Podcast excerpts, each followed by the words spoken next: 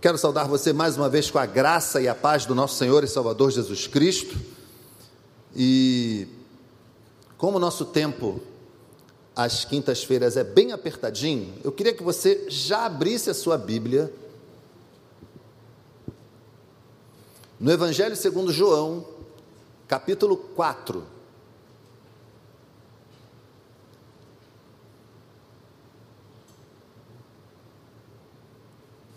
Evangelho segundo João, capítulo 4, e acompanhar essa leitura atentamente, que eu vou fazer de alguns versículos. Se abriu a sua Bíblia, algum meio digital também serve, seu iPad, seu Android, enfim, está valendo. O negócio é ter a sua Bíblia aí. Estou vendo aqui um telefone. Tem... Quem está de telefone aí, só para eu saber? Olha, é uma realidade impressionante, né? Pastor Paulo, é uma realidade, não tem jeito. Não voltamos mais, não é? Mas o Senhor abençoará sim. Vamos lá? Os fariseus ouviram falar que Jesus estava fazendo e batizando mais discípulos do que João. Embora não fosse Jesus quem batizasse, mas os seus discípulos. Quando o Senhor ficou sabendo disso, saiu da Judéia e voltou mais uma vez a Galiléia. Era-lhe necessário passar por Samaria. Assim, chegou a uma cidade de Samaria chamada Sicar, perto das terras que Jacó dera a seu filho José. Havia ali o poço de Jacó. Jesus, cansado da viagem, sentou-se à beira do poço. Isto se deu por volta do meio-dia. Nisso veio uma mulher samaritana tirar água. Disse-lhe Jesus: Dê-me um pouco d'água. Os seus discípulos tinham ido à cidade comprar comida. A mulher samaritana lhe perguntou: Como o Senhor, sendo judeu, pede a mim, uma samaritana, água para beber? Pois os judeus não se dão bem com os samaritanos. Jesus lhe respondeu: Se você conhecesse o dom de Deus e quem lhe está pedindo água, você lhe teria pedido e ele lhe daria água viva. Disse a mulher: O Senhor não tem com o que tirar água, o poço é fundo. Onde pode conseguir essa água viva? Acaso o Senhor é maior que o nosso pai Jacó, que nos deu o poço, do qual ele mesmo bebeu, bem como seus filhos e seu gado?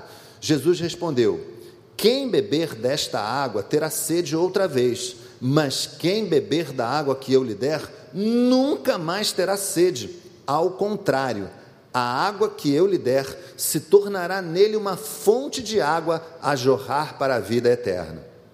A mulher lhe disse: Senhor, dê-me dessa água para que eu não tenha mais sede, nem precise voltar aqui para tirar água.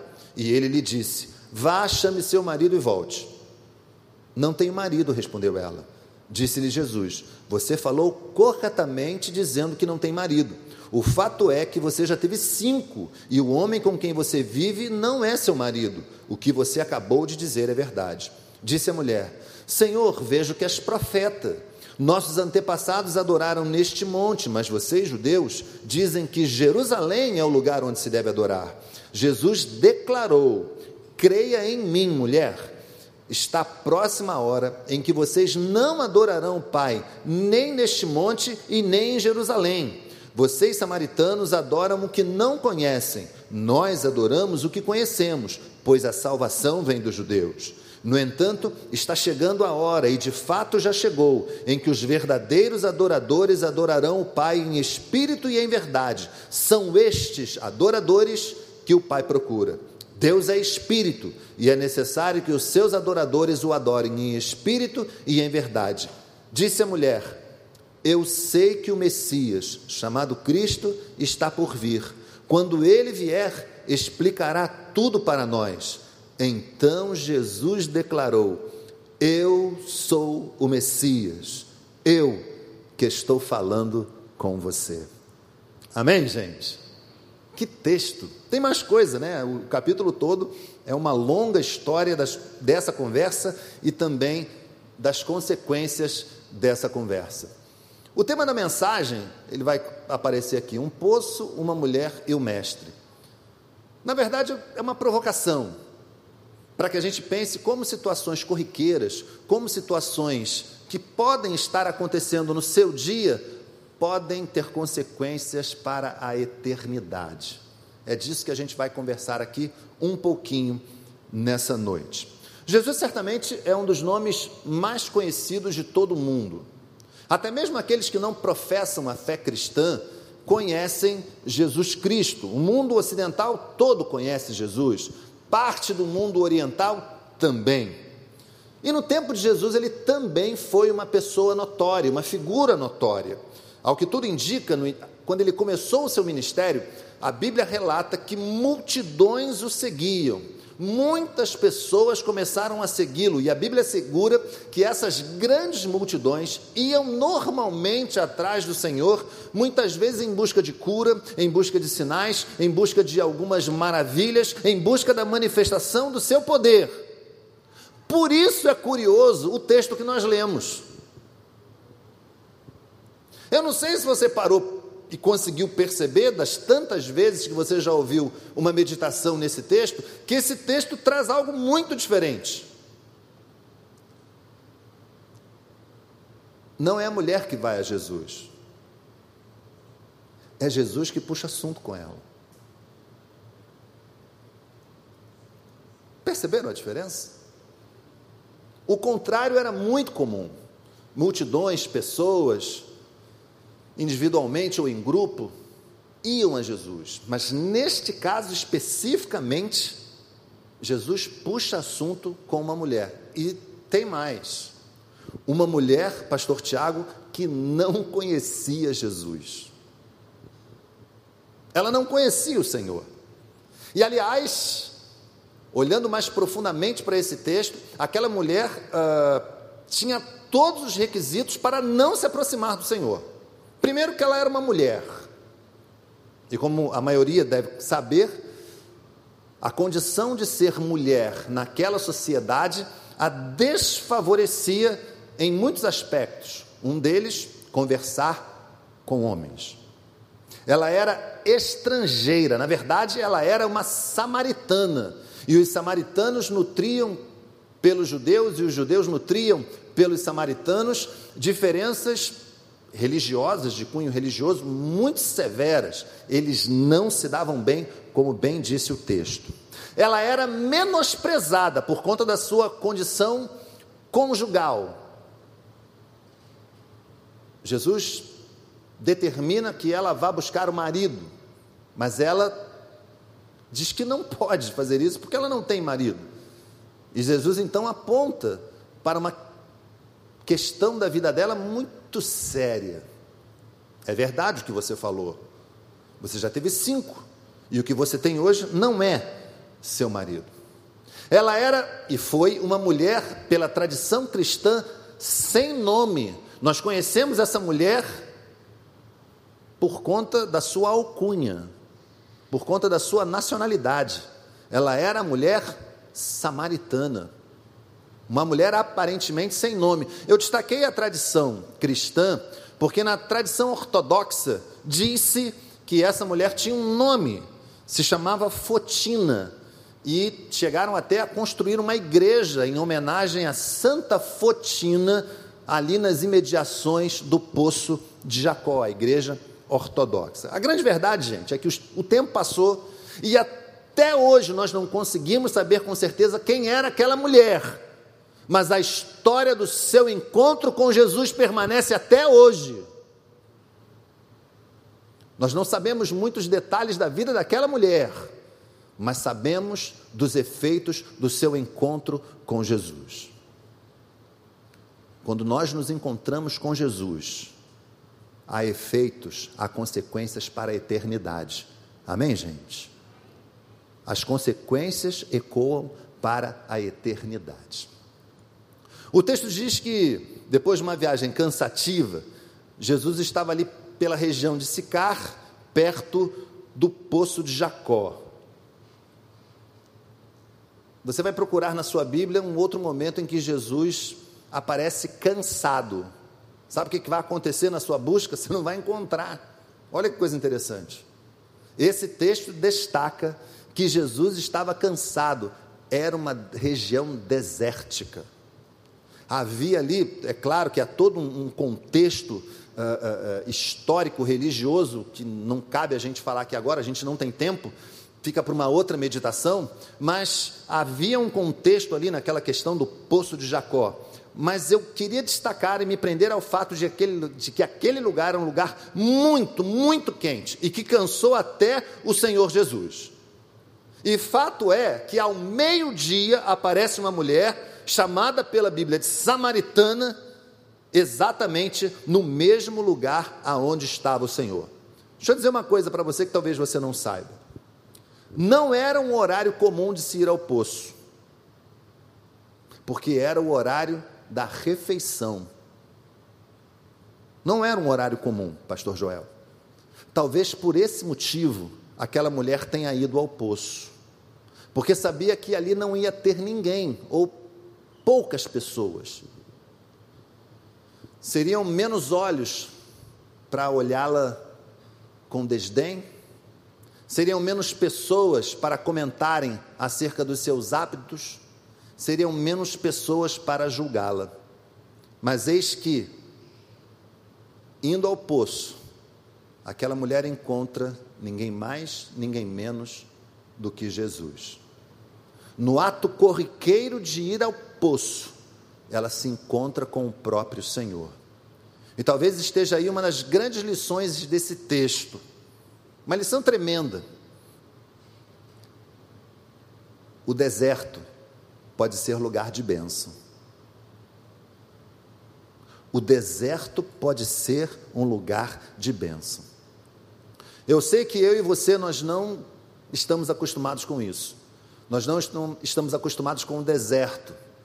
Nós moramos numa cidade litorânea, é ou não é verdade? E quando temos uma folga, procuramos mais litoral ainda. Se você for muito meio parecido comigo, é assim que funciona. Quando você tem uma folga, você vai para a região dos lagos, você sobe um pouquinho mais ali para o Nordeste, ou então você vai para o Sul, você, você sai da praia do Rio de Janeiro, mas quer ir para outra praia. É uma coisa meio cultural, nós gostamos disso, porque nós não gostamos do deserto, do calor que faz do deserto. O deserto é inóspito. Nós não nos damos bem com o deserto, nós evitamos o deserto a qualquer preço. Mas o que esse texto nos mostra é que o deserto também pode ser lugar de bênção, desde que o Senhor esteja lá.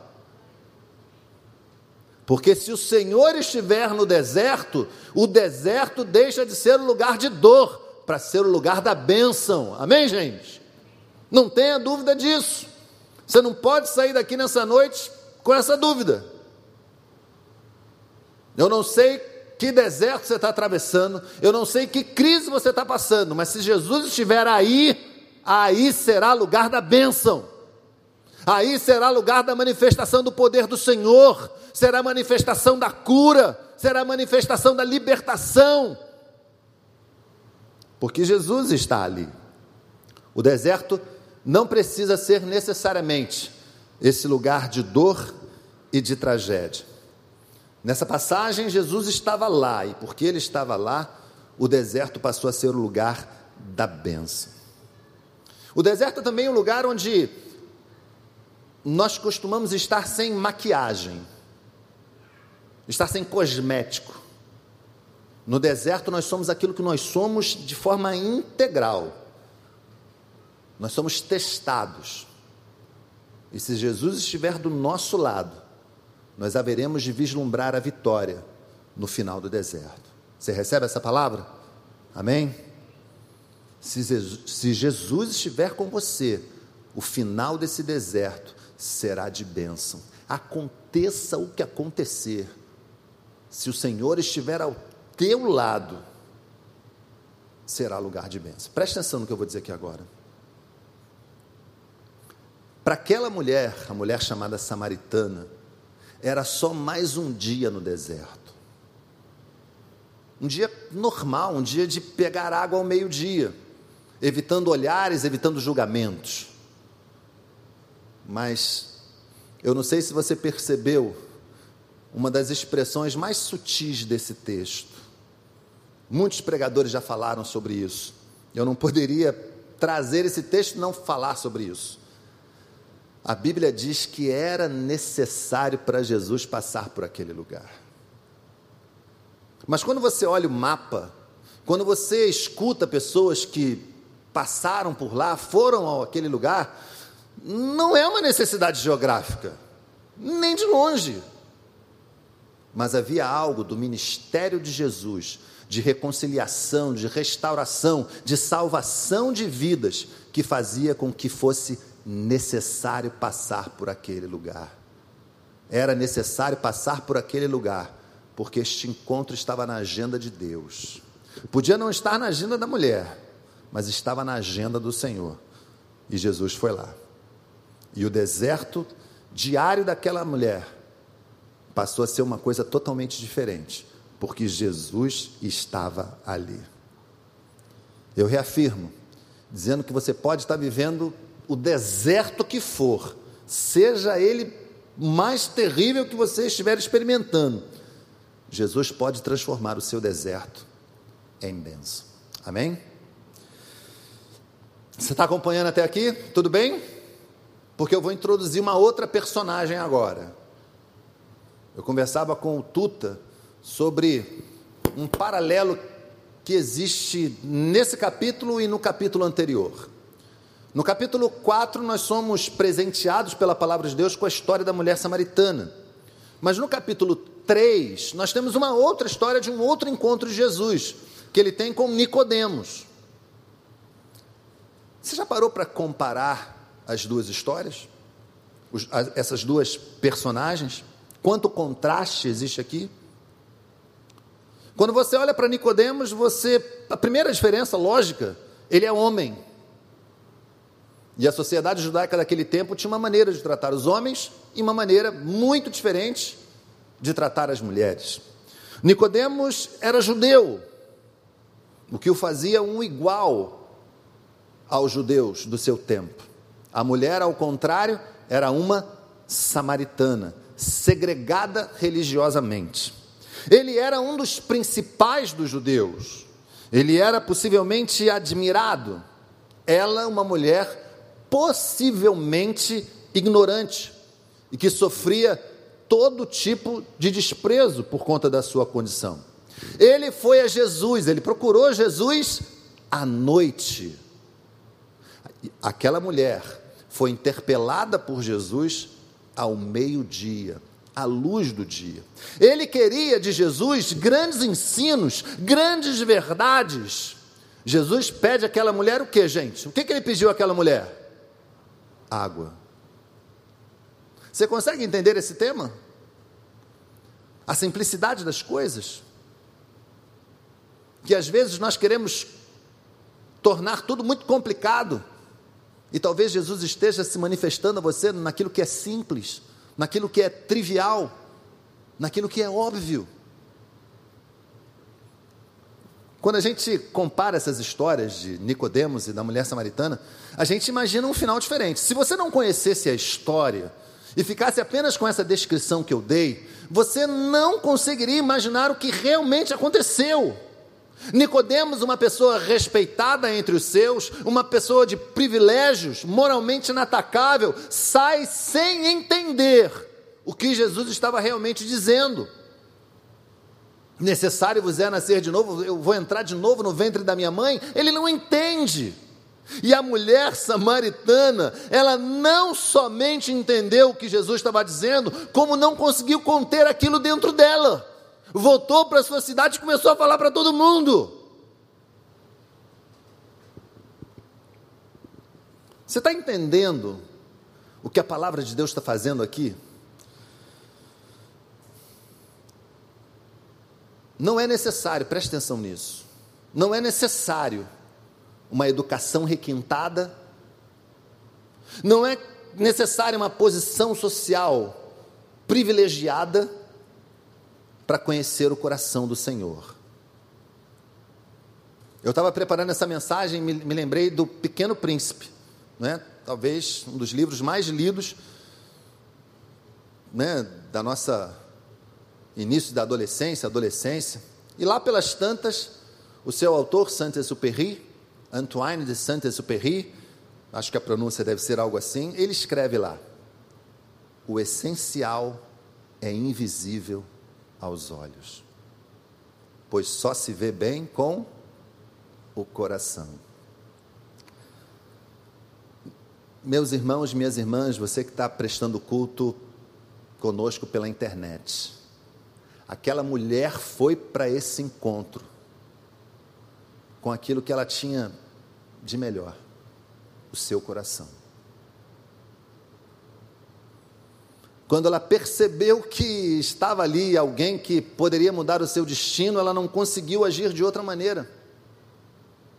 Mas ela colocou para fora seus sentimentos, colocou para fora as suas emoções, o seu entendimento foi aberto e preste atenção, ela viu o rei. Amém, gente? No poço, você está entendendo? Era um dia qualquer, e lá no poço, ela teve um encontro com o rei. Talvez você que está aqui no culto presencial, nos assistindo, prestando o culto em casa, talvez você se sinta assim também. A pessoa sem cultura, a pessoa sem instrução, a pessoa que não está numa condição privilegiada. Deixa eu dizer uma coisa aqui para você. Se você quer ver e ouvir o Senhor, se você quer ver e ouvir o Rei, se você quer vê-lo, haja com toda a sinceridade do teu coração Coloque os teus sentimentos mais genuínos nessa história e apenas deixe o Senhor falar. Seja sincero com o Senhor e você vai ver o Rei. Amém, gente? Um outro aspecto desse, desse encontro é que o Senhor não faz acepção de pessoas. Ele busca de igual modo a todos, mesmo que sejam desprezados e humilhados. E eu não estou dizendo aqui que o Senhor ignora aqueles que têm privilégios, não é isso que eu estou dizendo. Eu estou dizendo é que Ele não despreza os humildes, Ele não despreza os humilhados, Ele não despreza aqueles que são massacrados pela sociedade por conta de preconceitos ou qualquer outra coisa, qualquer outro tipo de julgamento. Pastor Paulo acabou dando uma pista aqui se a tua carga está pesada demais, se a tua mochila está pesada demais, fica sabendo que a do Senhor é leve e suave. A do Senhor é leve e suave. E é isso que Ele está propondo para você. Homens e mulheres, prestem atenção. Homens e mulheres com problemas de adição. É uma palavra que se usa para substituir uma outra mais ofensiva, o vício. Preste atenção, homens e mulheres com problemas de adição. Jesus não despreza vocês. Homens e mulheres que não professaram até hoje a fé genuína em Jesus Cristo, o Senhor não despreza vocês. Homens e mulheres com problemas sérios com a moral, com problemas sérios com a ética, com problemas de violência, o Senhor não despreza vocês. Homens e mulheres com problemas nas famílias, nos relacionamentos com os filhos, filhos com os pais, o Senhor não despreza vocês.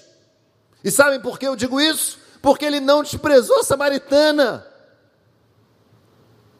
E ela é uma representação de tudo aquilo, de todas as pessoas que têm problemas ela é uma representação de todos nós que temos as nossas crises, as nossas dificuldades.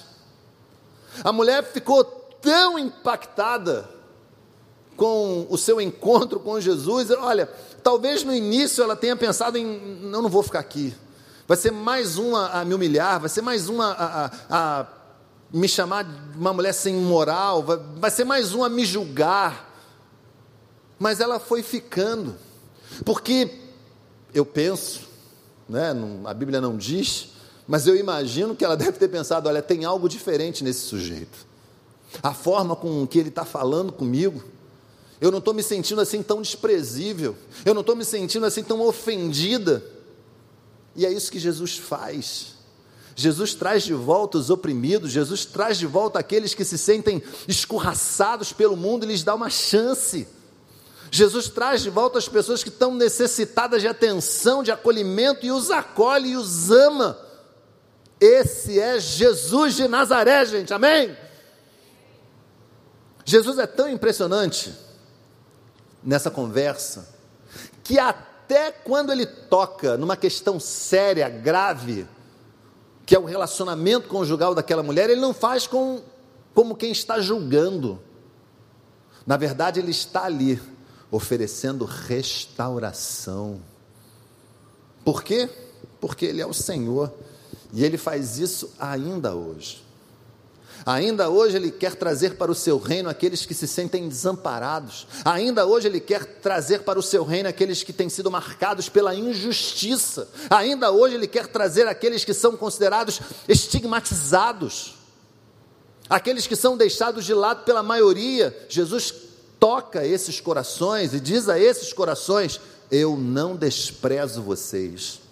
Aqui vocês encontrarão acolhimento porque eu não deixo ninguém para trás. As palavras não são essas, mas sinceramente é isso que ele quis dizer. A história não termina aqui.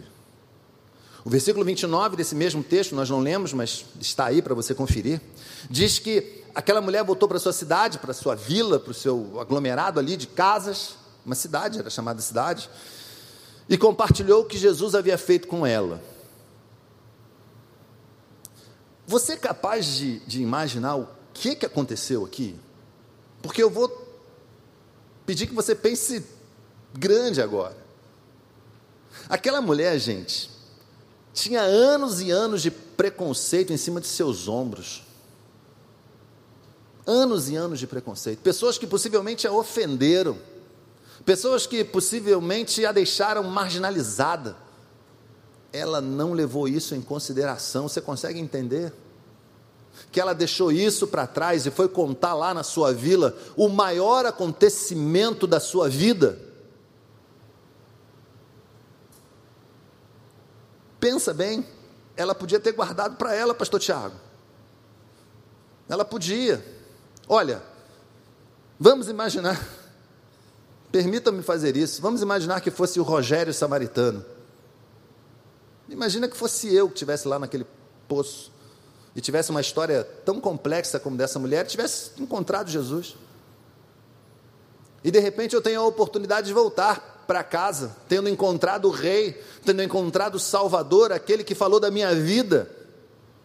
Imagina eu encontro aquelas pessoas que me escorraçaram, me colocaram de lado, me deixaram à revelia. Seria legítimo pensar, ah, vocês que procurem, eu já encontrei. Poderia, mas não foi assim que aquela mulher pensou. Ela volta para sua cidade e vai anunciar: Olha, eu encontrei o Messias. E ele falou tudo, tudo, tudo sobre a minha vida. Os anos de recalque, de dor, não conseguiram conter a abundância do amor do Senhor Jesus que começou a jorrar no coração daquela mulher. Os anos de crise não foram capazes de conter o contentamento que aquela mulher agora estava sentindo. Que história, meus irmãos. Que história. Protagonizada não pelo sumo sacerdote, não por algum estudioso da Torá, e ela não vem também de nenhum rico da época. Vem da mulher chamada samaritana. A mulher que teve a sua vida transformada por um encontro com o Senhor. O mesmo Senhor que está aqui nessa noite e pode mudar a tua vida também. Pode trazer você para perto dele acolher você e a sua dor e te dar uma chance de viver uma nova vida, num encontro real, sincero e verdadeiro. Você crê nisso? Amém? Glória a Deus. Quero ficar só com mais uma lição desse texto, para encerrar. E quem diria que um poço, uma mulher e o mestre tivessem tanta coisa para nos dizer tanto tempo depois, não é? Nesse diálogo com a mulher samaritana, é nesse diálogo com a mulher samaritana que Jesus revela uma das grandes características do caráter de Deus. É nesse diálogo com a mulher samaritana, não com o sumo sacerdote, não com alguém privilegiado do seu tempo, que o Senhor Jesus declara: Deus é espírito, e importa que aqueles que o adoram, o adorem em espírito e em verdade. Uma das maiores revelações acerca de Deus contidas na Bíblia nos foi dada por conta de um diálogo de Jesus com uma mulher desprezada. Com uma mulher que a gente não sabe nem o nome, especula-se. Com uma mulher que tinha todos os motivos para estar amargurada com a vida. Agora, pensa um pouquinho. Se fôssemos nós a nos encontrarmos, por exemplo, com um homem cheio de vícios no poço, alguém que nós estamos acostumados a ignorar, se fôssemos nós a encontrarmos com um jovem que nós soubéssemos estivesse preso nas garras cruéis da pornografia, por exemplo, se fôssemos nós a nos encontrarmos com uma mulher em dúvidas sobre a sua sexualidade, qual teria sido a nossa reação? Qual teria sido a sua reação? Jesus está aqui ensinando para a gente que apesar daquela mulher ter o kit, um kit, que o kit do erro, várias coisas nela contribuíam para que ela fosse ignorada pelos seus. Apesar disso, o Senhor não a ignora. Ela não passa invisível pelo Senhor e ele a acolhe e muda tudo, muda toda a sua realidade. Trata a excluída como uma pessoa de valor, exatamente como ele quer tratar você, exatamente como ele tem tratado a todos que recorrem a ele exatamente como ele tem tratado a todos que o confessam como Senhor e Salvador. Finalmente, eu tenho certeza que você lembra como começou o diálogo. Jesus vai à mulher e diz que estava com sede, que precisava de um pouco d'água. Você lembra de uma outra vez que Jesus usou essa, essa expressão? A mulher ele pede água e, na verdade, é ele quem dá a água da vida para ela. E na cruz, quando o Senhor diz: Tenho sede, é Ele quem se oferece para toda a humanidade como sacrifício vivo, santo e agradável a Deus. O Senhor se ofereceu na cruz por mim e por você. Você, mulher rejeitada, você, jovem considerado esquisito pelos seus, você, homem, a quem os julgamentos e os dedos vivem apontados para você, todos, sem exceção, são objetos do infinito amor do Senhor. Eu queria que você curvasse a sua fronte nesse momento e que você pensasse aí com você. Se você tem sido essa pessoa tantas vezes desprezada, em dores, ignorada tantas outras,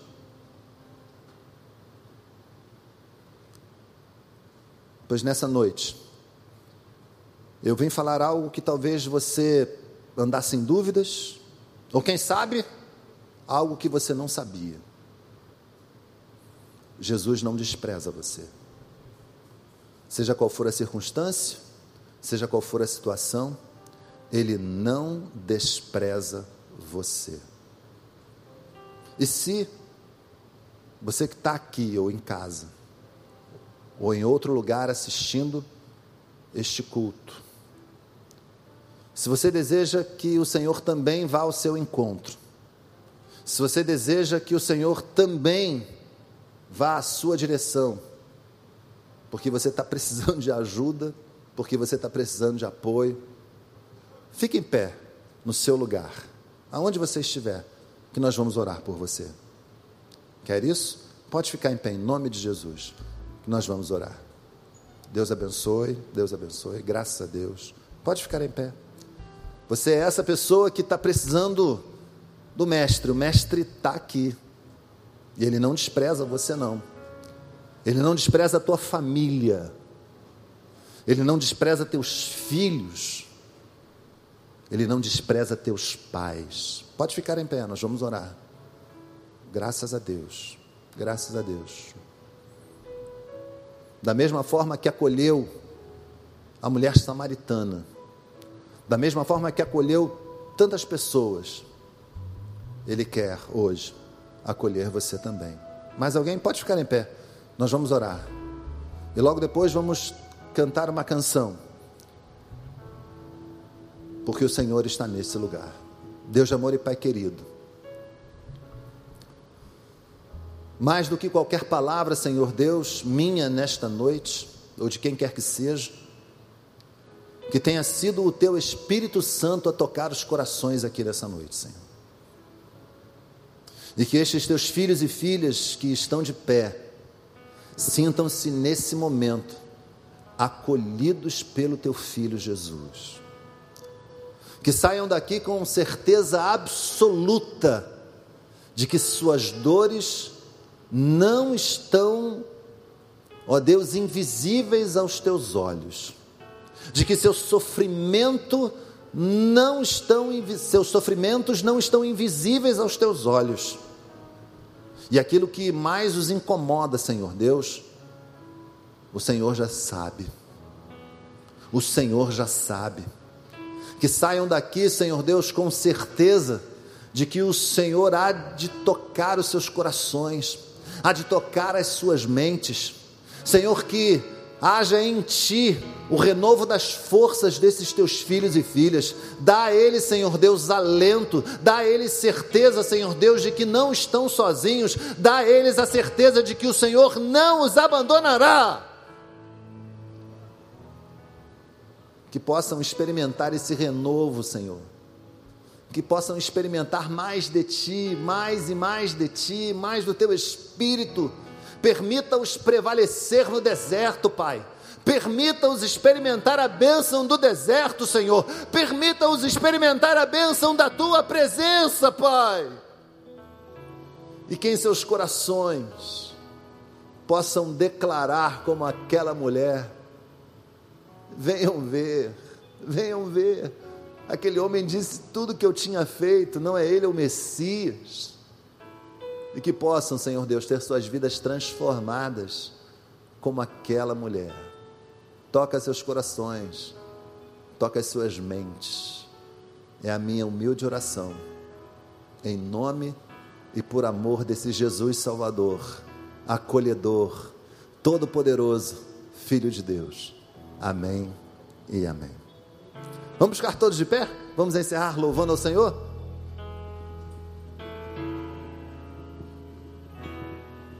Se quebrado e ferido estás, e o pecado é pesado demais, Jesus te chama. Se ao fim de si mesmo chegou fonte de água secou. Jesus te chama.